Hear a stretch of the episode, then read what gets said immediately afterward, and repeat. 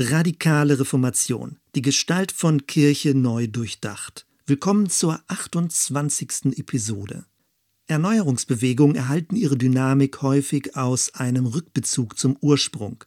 Die Täufer hatten durch ihr Bibelstudium die Lehren Jesu und die Praxis der Jerusalemer Urgemeinde vor Augen. Sie versuchten, eine einfache Gemeinschaft von Gläubigen zu verwirklichen – im Kontrast zur mächtigen und prunkvollen Kirchlichkeit ihrer Zeit. In Apostelgeschichte 2, die Verse 44 und 45 steht über die Urgemeinde und alle, die gläubig geworden waren, bildeten eine Gemeinschaft und hatten alles gemeinsam. Sie verkauften Hab und Gut und gaben davon allen, jedem so viel, wie er nötig hatte. Aus diesen Versen ergibt sich die Idee der Gütergemeinschaft. Das ist der Kerngedanke der hutterischen Brüderhöfe. Seit fast 500 Jahren verfolgen sie das Ideal einer gerechten und friedlichen Welt, nicht nur theoretisch, sondern konkret als immer neu gelebte Utopie. Jakob Hutter ist zwar nicht der Gründer der Hutterer, aber er spielte eine ganz entscheidende Rolle bei deren Formierung. Deswegen wurde die Bewegung nach ihm benannt. Zunächst aber zur Vorgeschichte. Das Ideal der Gütergemeinschaft zieht sich durch die Jahrhunderte. Häufig verstärkte sich die Idee des gemeinschaftlichen Lebens in Zeiten von wirtschaftlichen Umbrüchen, wachsender Ungerechtigkeit und zunehmender Verelendung der Bevölkerung. Das traf auch auf die Zeit der Reformation zu. Wir erinnern uns, die Bauern verstanden Luthers Freiheit eines Christenmenschen auch als eine wirtschaftliche Befreiung von Ausbeutung. Das zunehmende Privateigentum der Mächtigen war aus geistlicher Sicht ein Ausdruck von Egoismus. Thomas Münzer predigte dagegen ganz im Sinne der mittelalterlichen Mystik Gelassenheit gegenüber dem Materiellen. Mit anderen zu teilen war ein Zeichen auf dem Weg zur Vollkommenheit. Die Besitzenden sollten teilen und die Armen sollten genug zum Leben bekommen. Nur so würde der Geist Gottes alle im Herzen berühren können. Bei den Schweizer Brüdern lag die Betonung auf dem Studium der neutestamentlichen Schriften. Hier lasen sie, dass die ersten Christen ihren Besitz verkauften und teilten, damit keiner Not leiden musste. Beim Teilen ging es ihnen um Solidarität mit den ärmeren Glaubensgeschwistern. Auch den Huterern war, aufgrund des österreichischen Einflusses von Hans Huth, dem Schüler von Thomas Münzer, eine Loslösung vom Materiellen wichtig. Ein Leben gegen die Besitzgier, gegen Wucher und Neid, und für Genügsamkeit und Bescheidenheit. Die erste Einführung der Gütergemeinschaft war kein weltfremdes Experiment, sondern sie ergab sich aufgrund von konkreter Not unter den Gläubigen, eine Not, die beseitigt werden sollte. Darüber hinaus ist Gütergemeinschaft mehr als nur materieller Ausgleich. Die Hutterer waren davon überzeugt, die wahre Gestalt von Kirche zu sein. Nur eine zum Teilen bereite Gemeinschaft lebte im Willen Gottes. Zweitens die Rolle von Jakob Hutter. Hutter wurde um 1500 im Pustertal in Tirol geboren. Er erlernte das Handwerk eines Hutmachers. Mitte der 20er Jahre kam er mit täuferischen Ideen in Kontakt. Die österreichischen Täufer waren besonders von Hans Huth geprägt. Dieser wurde aber bereits Ende 1527 in Augsburg hingerichtet. Auch von Jörg Blaurock, dem ersten Getauften in Zürich, ist bekannt, dass er in Tirol wirkte. Blaurock wurde 1529 in Tirol verbrannt. Insgesamt wurden in Österreich nahezu 400 Personen wegen ihres täuferischen Glaubens hingerichtet. 1529 ist auch das Jahr, in dem der Name Jakob Hutter zum ersten Mal auftaucht. Er trat gewissermaßen die Nachfolge von Blaurock an und entwickelte sich in den folgenden Jahren zu einem einflussreichen österreichischen und mährischen Täuferführer. Nachdem die Verfolgung in Österreich immer mehr zunahm, koordinierte Hutter die Auswanderung der Tiroler Täufer nach Mähren.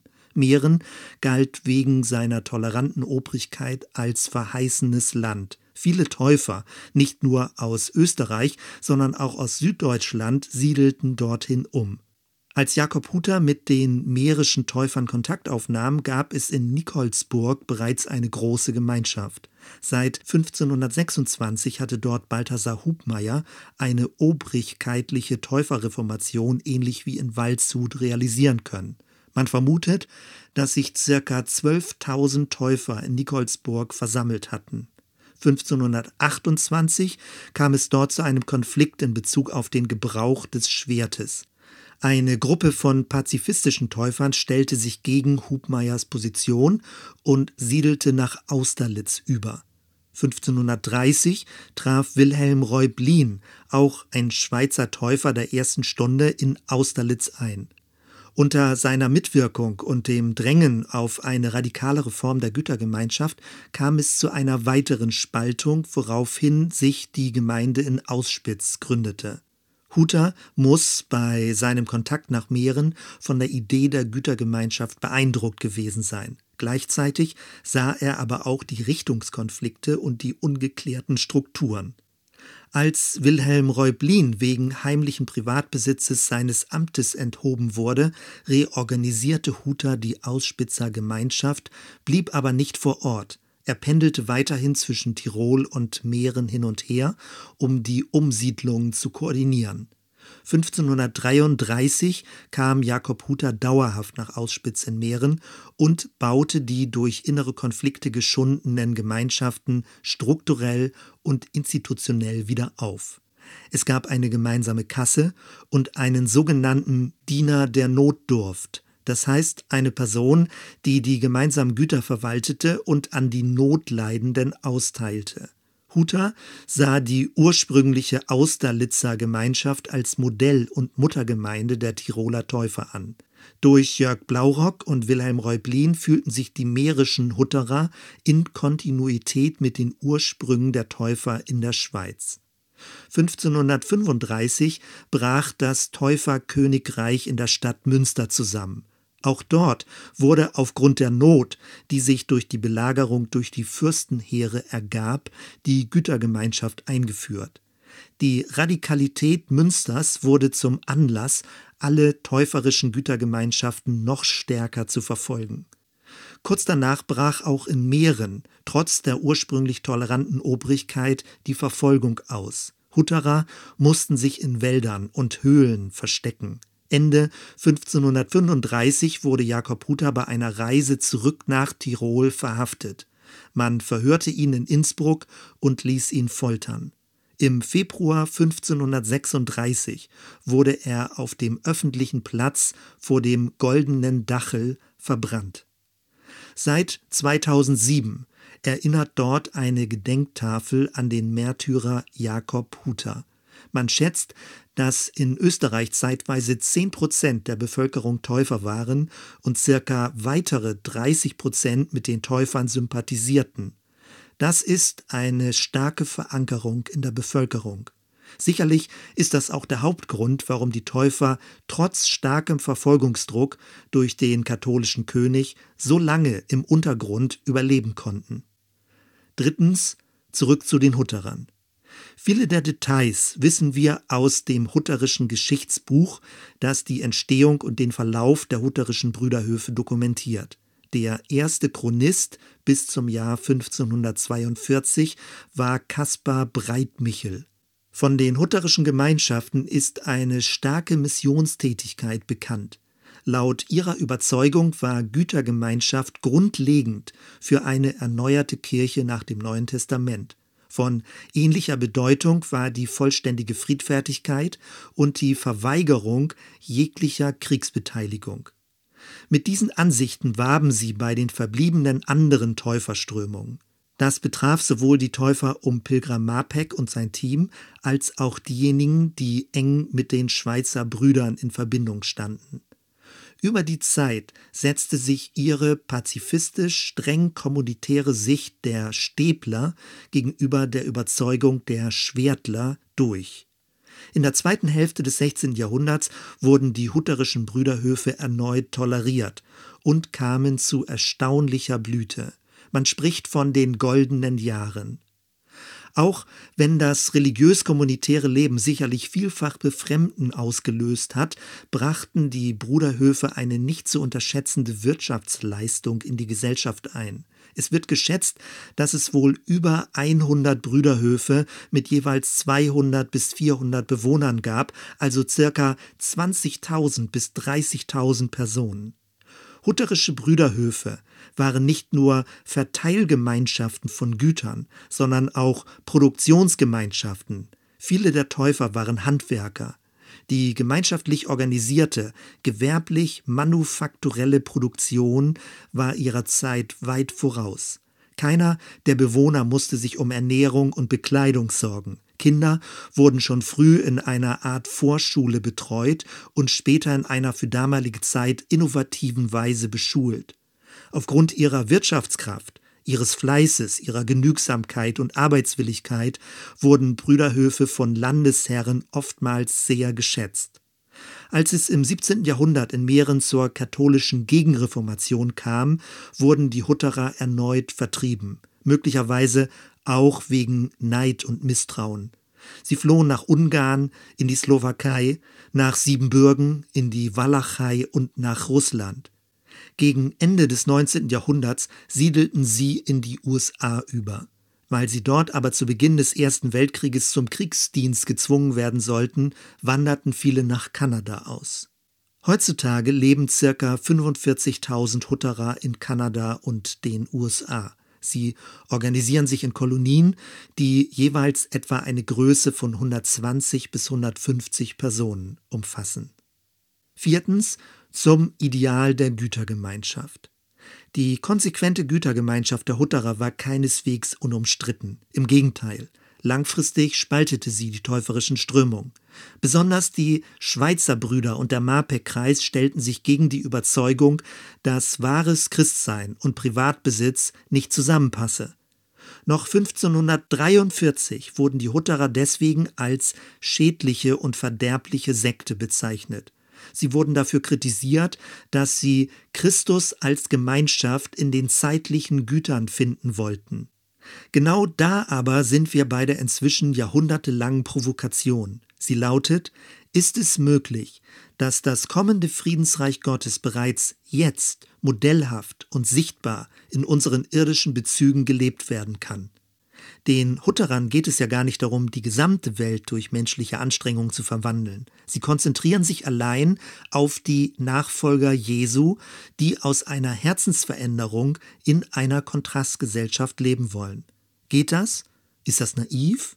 Oder ist es anmaßend? Ist ein solches Vorhaben zwingend zum Scheitern verurteilt? Oder hält es der restlichen Christenheit den Spiegel vor, wie wenig die Lehren Jesu und die urgemeindliche Praxis für Politik und Wirtschaft ernst genommen werden. Ist die Idee der Gütergemeinschaft wie ein Stachel im Fleisch einer wohl situierten Christlichkeit? Im Verlauf der Geschichte hat es viele Namen für Hoffnungen auf ein besseres Leben gegeben. Die Insel Utopia, der Sonnenstaat, das goldene Zeitalter, die klassenlose Gesellschaft, das tausendjährige Reich und andere mehr.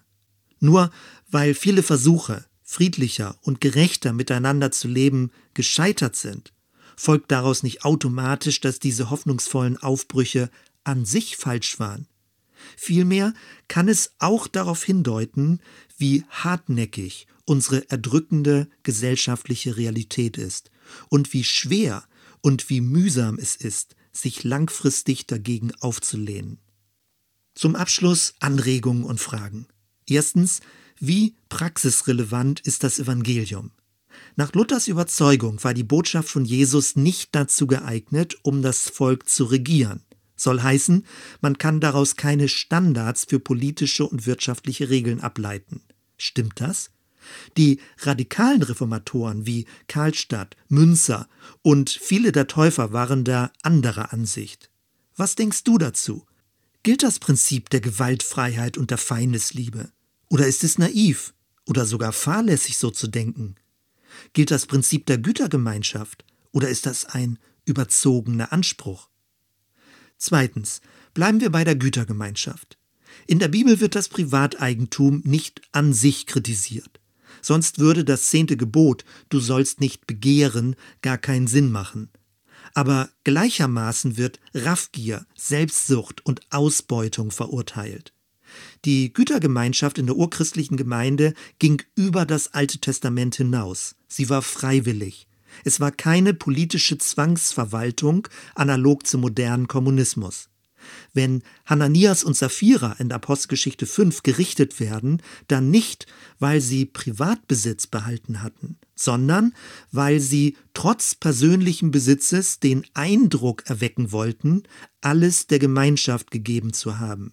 Es ging also um Heuchelei und das falsche Bestreben nach Ehre vor den Menschen. Drittens Modelle konkreter Utopie. Mir scheint, dass nichts so sehr eine wohlhabende Christenheit provoziert wie der Gedanke der Gütergemeinschaft. Man wendet schnell dagegen ein, wir haben doch die staatlichen Sozialhilfen oder die großen Diakoniewerke. Da müsste doch für jeden gesorgt sein. Auch ist man bei Bedarf gerne bereit zu spenden und von seinem Reichtum abzugeben. Wenn auch das nicht reicht, erklärt man die Bibeltexte für nicht realisierbar und überzogen. Die Idee der Gütergemeinschaft wird als Bedrohung wahrgenommen. Kein Wunder, denn es geht um mehr als nur um Abhilfe von Not bei Bedürftigen. Auch Reiche sind gefangen im Modus des Besitzenwollens und brauchen Erlösung. Gütergemeinschaft ist eine Infragestellung des kapitalistischen Menschenbildes, eines Bildes vom Menschen, der anhäuft, mit anderen konkurriert und gewinnen will. Gütergemeinschaft betont das Gemeinwohl, die Genügsamkeit, das Es ist genug für alle da. Letztendlich zielt Gütergemeinschaft darauf, durch das Miteinander teilen von Selbstsucht erlöst zu werden. Wie könnten Gemeinden aussehen, die inmitten der säkularen Kultur, also ohne gleich eine abgeschiedene Klosterstruktur zu entwickeln, inmitten der säkularen Kultur stärker als teilende Gemeinschaft erkannt werden.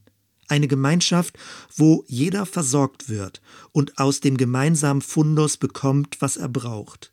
Die Leitfrage ist dann, was brauchst du zum Leben? Müssten Christen nicht die innovativsten Denker und Praktiker auf diesem Gebiet sein? Leute, die nicht nur sonntäglich glauben und einzelne Taten des Guten vollbringen, sondern die Gemeinschaften bilden, die als Ganzes, als Christuskörper auf die göttliche Zukunft verweisen. Als anregendes Beispiel möchte ich die Bewegung The Simple Way, deutsch der einfache Weg, erwähnen. Das Buch von Shane Claiborne mit dem Titel Ich muss verrückt sein, so zu leben hat viele interessante Diskussionen und Anschlussfragen ausgelöst. Soweit erstmal. Wir hören uns bei der nächsten Episode. Bis dann.